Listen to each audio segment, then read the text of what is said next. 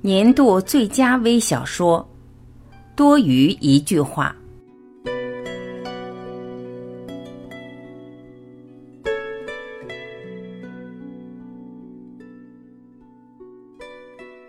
那天我坐公交车去找朋友，车上人不多，但也没有空位子，有几个人还站着，吊在拉手上晃来晃去。一个年轻人干干瘦瘦的，戴个眼镜。身旁有几个大包，一看就是刚从外地来的。他靠在售货员旁边，手拿着一个地图，在认真研究着，眼不时露出茫然的神情，估计是有点迷路了。他犹豫了好半天，很不好意思的就问售票员：“去颐和园应该在哪儿下车啊？”售票员是个短头发的小姑娘。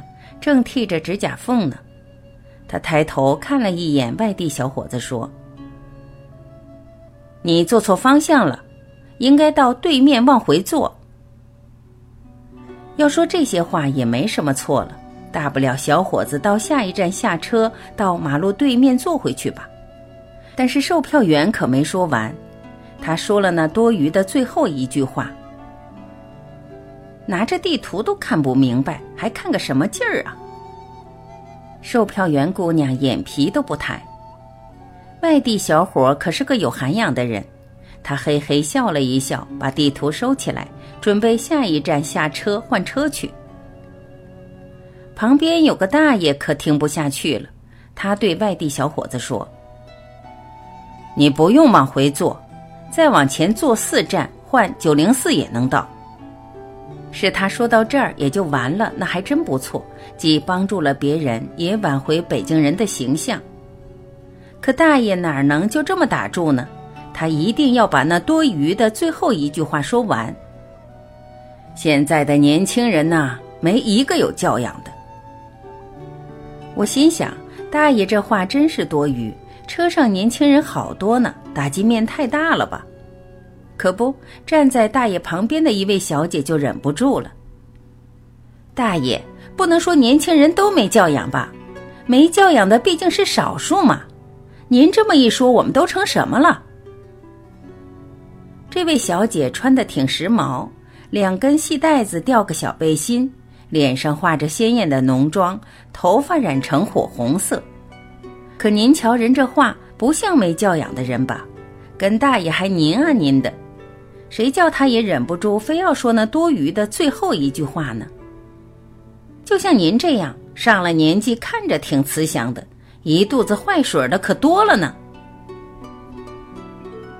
没有人出来批评一下时髦的小姐是不正常的，可不，一个中年的大姐说了：“你这个女孩子怎么能这么跟老人讲话呢？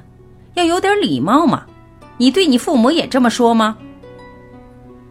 你瞧，大姐批评的多好，把女孩子爹妈一抬出来，女孩子立刻就不吭。要说这会儿就这么结了，也就算了，大家说到这儿也就完了，大家该干嘛干嘛去。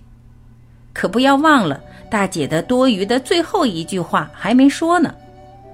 瞧你那样，估计你父母也管不了你，打扮的跟鸡似的。后面的事大家就可想而知了。简单的说，出人命的可能都有。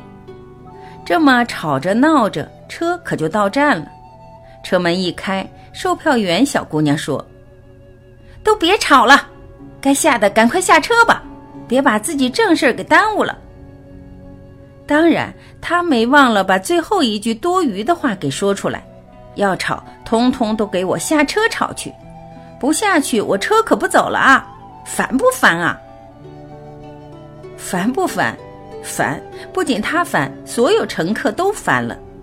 整个车厢这可叫炸了窝了，骂售票员的，骂外地小伙子的，骂时髦小姐的，骂中年大姐的，骂天气的，骂自个儿孩子的，真是人声鼎沸，甭提多热闹了。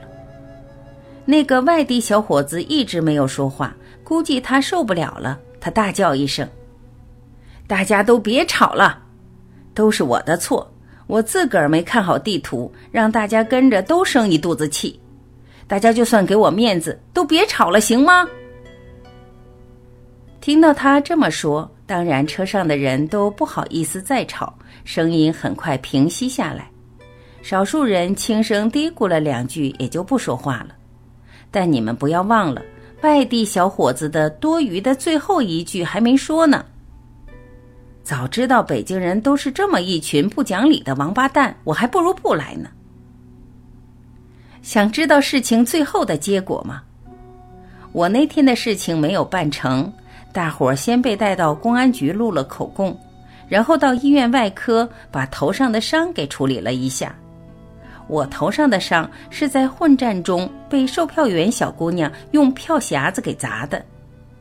你们可别认为我参与了他们打架，我是去劝架来着。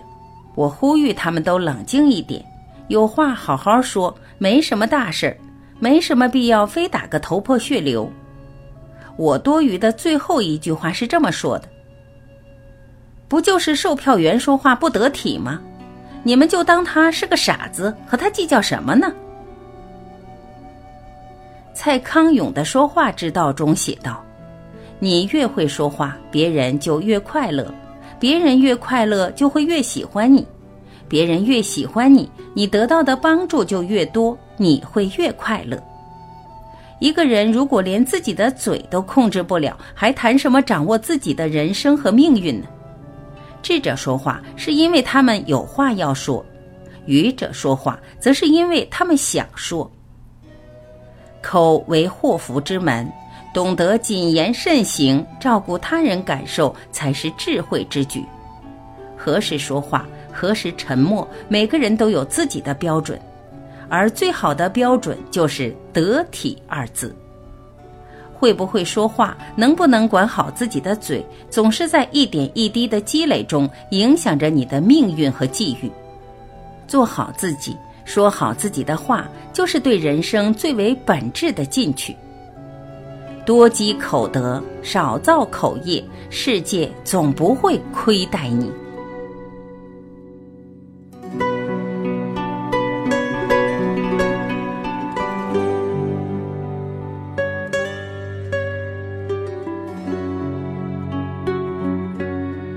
感谢聆听，我是晚琪，我们明天再会。